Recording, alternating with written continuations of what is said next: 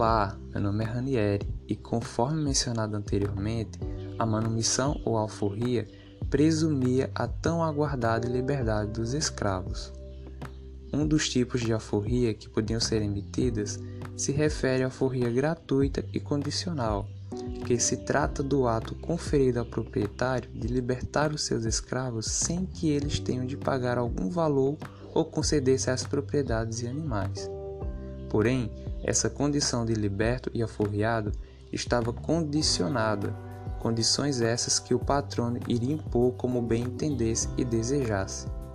Os escravos almejavam pela liberdade plena, mas esse tipo de alforria estava longe de proporcioná-la. Destarte, uma outra forma de relação entre negro forro e proprietário de terra se assemelha em pontos específicos à alforria gratuita e condicional, a relação de assoldadante e assoldadado.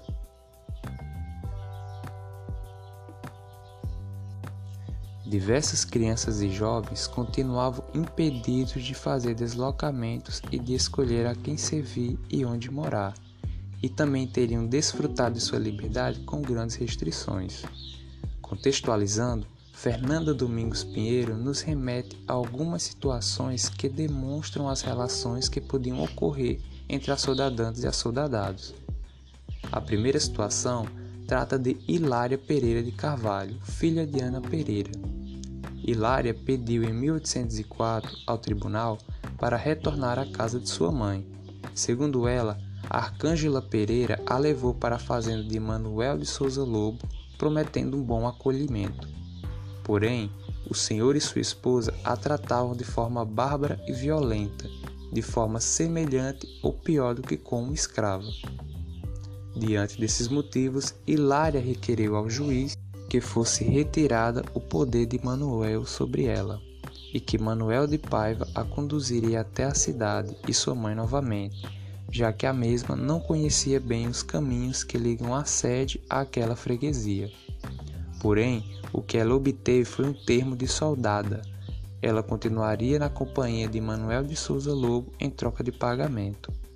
Sem ser ouvido novamente, ficou decidido que o seu assoldadante lhe pagaria 10 mil réis por ano, além de curar as enfermidades e responder por seu juízo, ser responsável por tal. Mesmo sendo liberta, Hilária foi obrigada a servir Manuel Lobo, este acusado de maltratá-la. Neste sentido, o termo de soldada significou para ela a supressão de sua liberdade.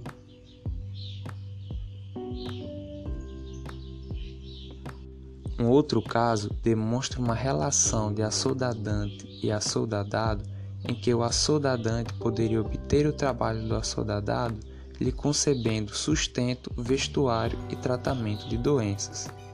É o caso de Francisca Crioula, órfã que foi pretendida por soldada pelo Joaquim de Souza ao juiz de fora e órfãos.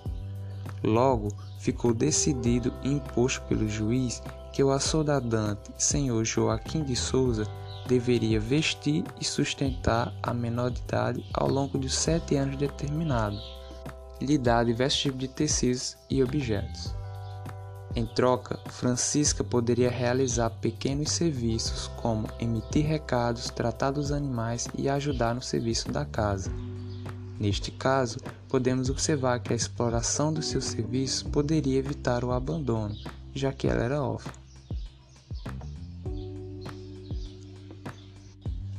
Já em uma situação mais precária, poderemos ver essa relação em uma nuance de destaque ao auxílio à sobrevivência material.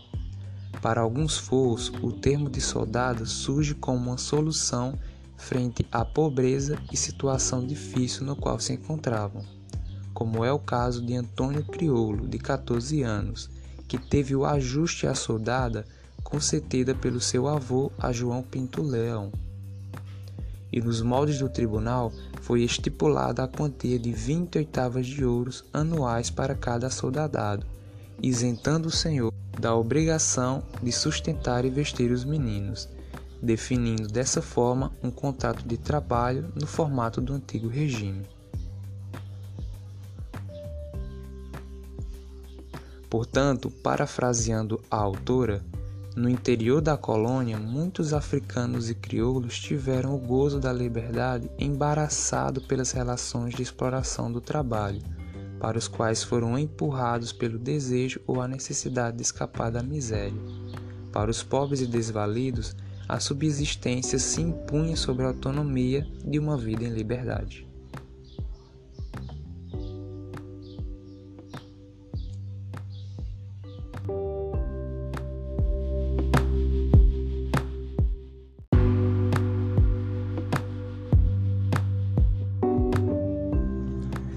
Olá pessoal, meu nome é Ranieri e dando prosseguimento ao tema retratado, as fraudes eleitorais não eram exclusividade do Estado brasileiro e seu papel é relativo em relação ao impacto ocasionado na prática da representatividade parlamentar.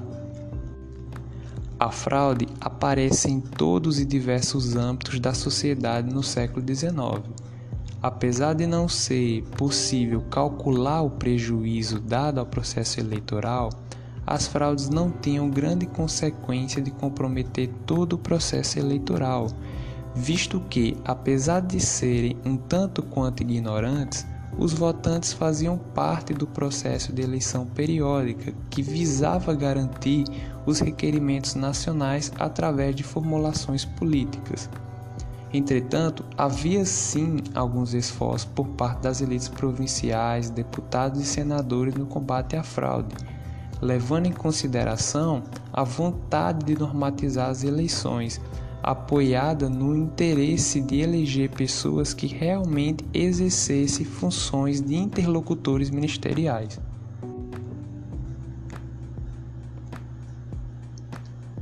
Relação à questão do poder moderador como limitador da representatividade e liberdade de decisões dos deputados, fontes da época demonstram que projetos do Poder Executivo encontravam dificuldades de aprovação na Câmara, evidenciando a resistência dos deputados às vontades e interesses próprios do imperador, mesmo que sobre ameaças de dissolução já que o quarto poder detinha esse arbítrio, mas que evitava realizar em demasia, decorrente do alto custo político que lhe traria.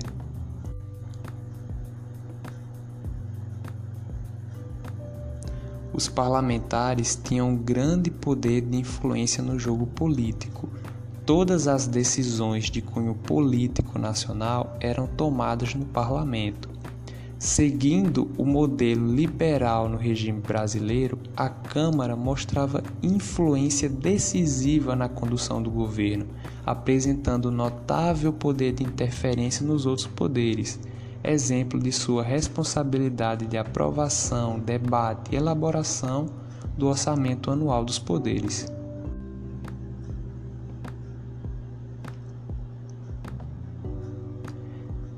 De debates frequentes no parlamento resultaram em materialização de algumas leis, da qual pode-se destacar a Lei de 1846, que afirmava os princípios de cidadania consagrados na Constituição de 1824 a Lei de 1855, que adotava o voto distrital e definia a inelegibilidade de detentores de determinados cargos públicos, a famosa incompatibilidade.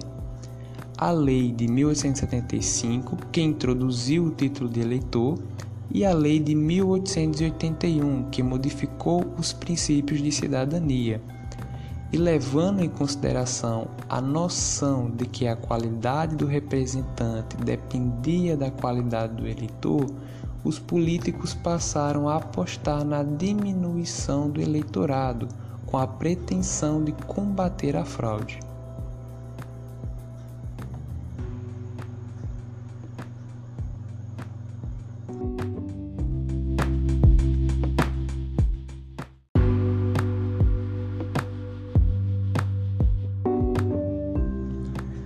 Olá pessoal, meu nome é Ranieri e dando prosseguimento ao tema retratado, as fraudes eleitorais não eram exclusividade do Estado brasileiro e seu papel é relativo em relação ao impacto ocasionado na prática da representatividade parlamentar. A fraude aparece em todos e diversos âmbitos da sociedade no século XIX. Apesar de não ser possível calcular o prejuízo dado ao processo eleitoral, as fraudes não tinham grande consequência de comprometer todo o processo eleitoral, visto que, apesar de serem um tanto quanto ignorantes, os votantes faziam parte do processo de eleição periódica, que visava garantir os requerimentos nacionais através de formulações políticas.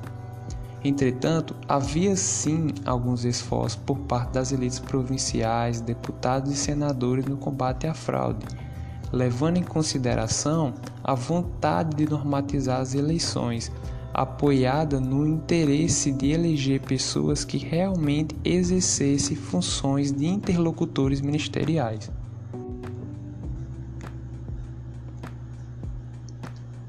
Relação à questão do poder moderador como limitador da representatividade e liberdade de decisões dos deputados, Fontes da época demonstram que projetos do Poder Executivo encontravam dificuldades de aprovação na Câmara, evidenciando a resistência dos deputados às vontades e interesses próprios do imperador, mesmo que sobre ameaças de dissolução, já que o quarto poder detinha esse arbítrio, mas que evitava realizar em demasia, decorrente do alto custo político que lhe traria.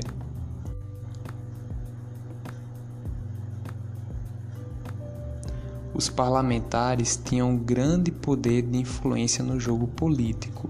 Todas as decisões de cunho político nacional eram tomadas no parlamento.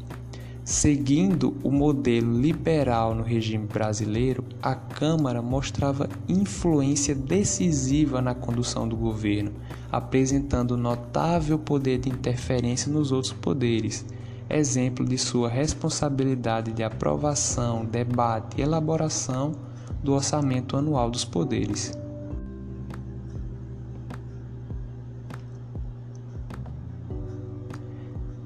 De debates frequentes no parlamento resultaram em materialização de algumas leis, da qual pode-se destacar a Lei de 1846, que afirmava os princípios de cidadania, consagrados na Constituição de 1824, a Lei de 1855, que adotava o voto distrital e definia a inelegibilidade de detentores de determinados cargos públicos, a famosa incompatibilidade.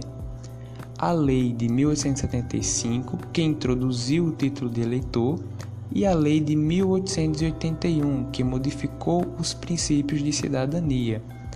E levando em consideração a noção de que a qualidade do representante dependia da qualidade do eleitor, os políticos passaram a apostar na diminuição do eleitorado, com a pretensão de combater a fraude.